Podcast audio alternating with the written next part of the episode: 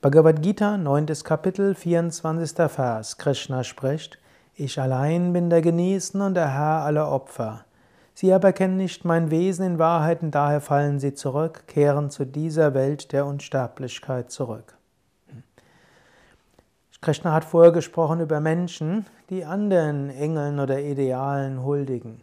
Und ich habe das so interpretiert, Menschen streben zum Beispiel nach Modelleisenbahnen. Sie streben danach, den tollsten iPod zu haben. Sie streben danach, die tollste Internetpräsenz zu haben. Sie streben danach, der beste Weitwerfer zu sein oder derjenige, der alles weiß über die Beatles oder alles weiß über Fußballspieler. All das ist letztlich auch eine Verehrung Gottes.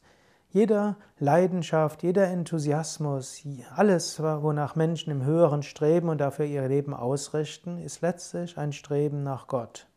Und letztlich ist Gott auch derjenige, an die sich das richtet.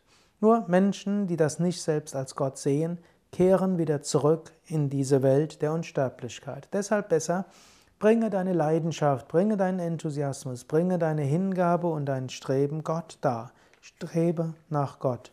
So erreichst du das Höchste und das Großartigste.